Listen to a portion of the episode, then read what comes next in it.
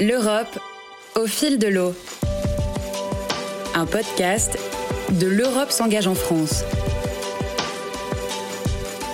Le territoire de la vallée des Pins, c'est un territoire qui fait 50 km de long, qui accompagne la vallée de la Creuse sur, euh, on va dire, à peu près 50% de son voyage qu'elle fait dans le, département de la Creuse et euh, qui le prolonge sur à peu près 25 km dans le département de l'Indre.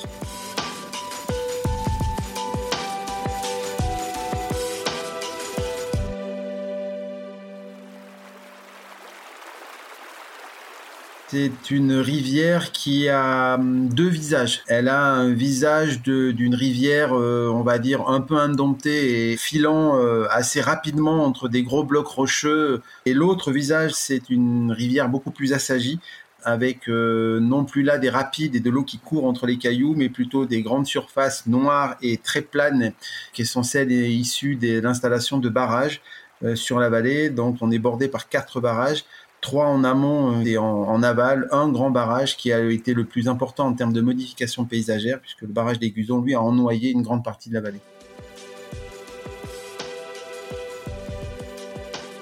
Le marqueur de départ de cette vallée des peintres, c'est Georges Sand la romancière qui va, euh, parce qu'elle a une maison en proximité euh, dans le sud du Berry, à Nohant, va avoir une seconde résidence d'été dans le petit village de Gargilès, qui lui est bien dans la vallée des Peintres aujourd'hui. Et donc elle était à ce moment-là avec Frédéric Chopin, et les deux sont souvent été en balade dans ce paysage très romantique. Après, elle, elle va vouloir faire connaître ce territoire parce qu'il lui plaît beaucoup. Elle va essayer de sortir euh, le peintre de la Croix de son atelier parisien, mais elle n'y arrivera pas. Elle va commencer à faire sortir deux peintres importants qui sont des, paysagistes, les frères Dupré.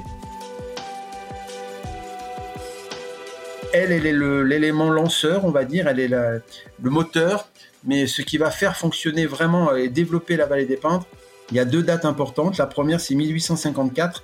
C'est le déploiement de la voie de chemin de fer qui va finir par arriver jusqu'en bordure de la vallée depuis Paris. Et le deuxième, c'est 1860 avec l'invention et la généralisation du matériel de peinture pour aller peindre dehors et notamment avec l'invention des tubes de peinture. On est en 1860, 1870, 1880, bah, c'est les premiers balbutiements de l'impressionnisme, puis ensuite 1889 la venue de Claude Monet dans la vallée, et puis après au fur et à mesure des années qui vont passer jusqu'en 1930, c'est plus de 500 peintres qui seront passés.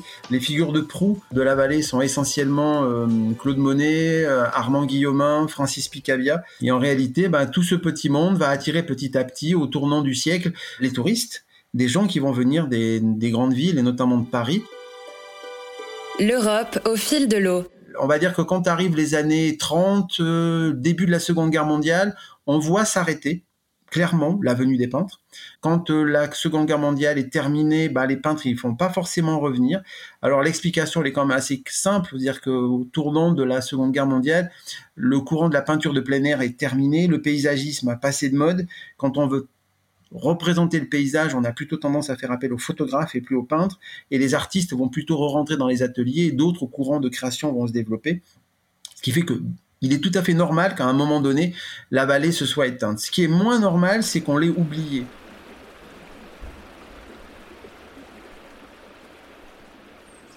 De 1950 à 1991, il y a un grand flou, une grande disparition des mémoires, pour qu'en 1991, on ait quelqu'un qui essaye de, de refaire surgir le passé et ça va pas être simple.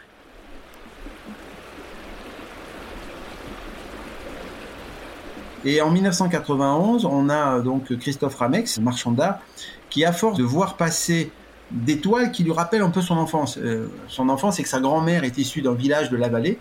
Ces paysages lui rappellent quand il allait chez sa grand-mère. Et en creusant un petit peu, il s'aperçoit que ben non, ils sont pas de Bretagne, ils sont pas du Pays Basque, mais ils sont bien de la vallée de la Creuse. Et c'est comme ça qu'avec des professeurs de, l'université de, la Sorbonne à Paris, ils vont euh, réaliser un, document qui va s'appeler l'école de Crozan 1830-1930.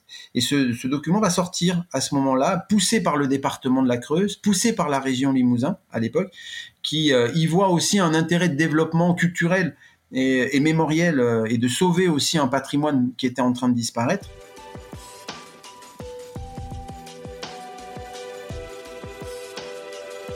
C'est la constitution d'une vaste unité territoriale à vocation touristique et culturelle et aussi à vocation donc de développement économique à travers un projet qui va s'appeler la vallée des peintres. À ce moment-là, euh, il y aura un financement euh, qui va être partagé entre l'Europe, l'État, deux départements, Creuse et département de l'Inde, deux régions, région centre et région euh, à l'époque Limousin.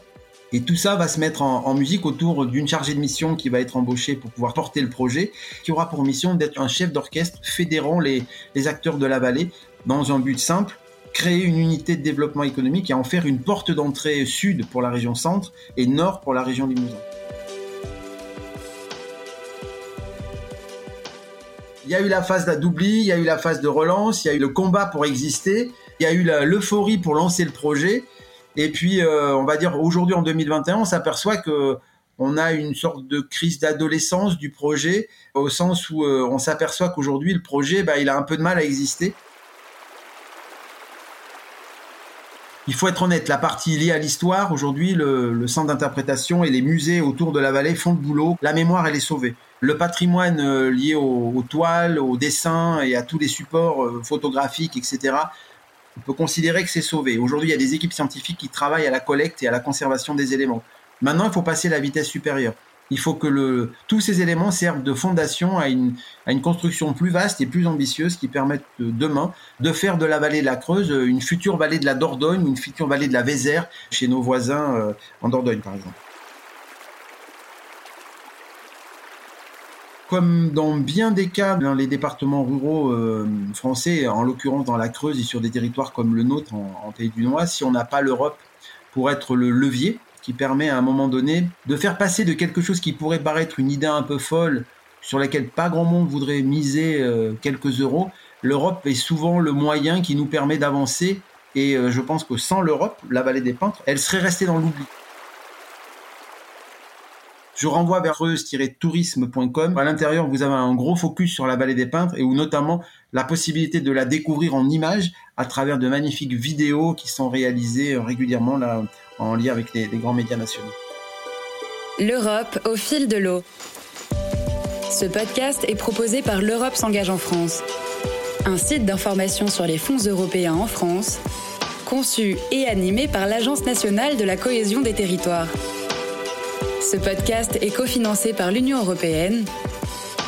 Retrouvez-le sur www.europe-en-france.gouv.fr et sur toutes les plateformes d'écoute.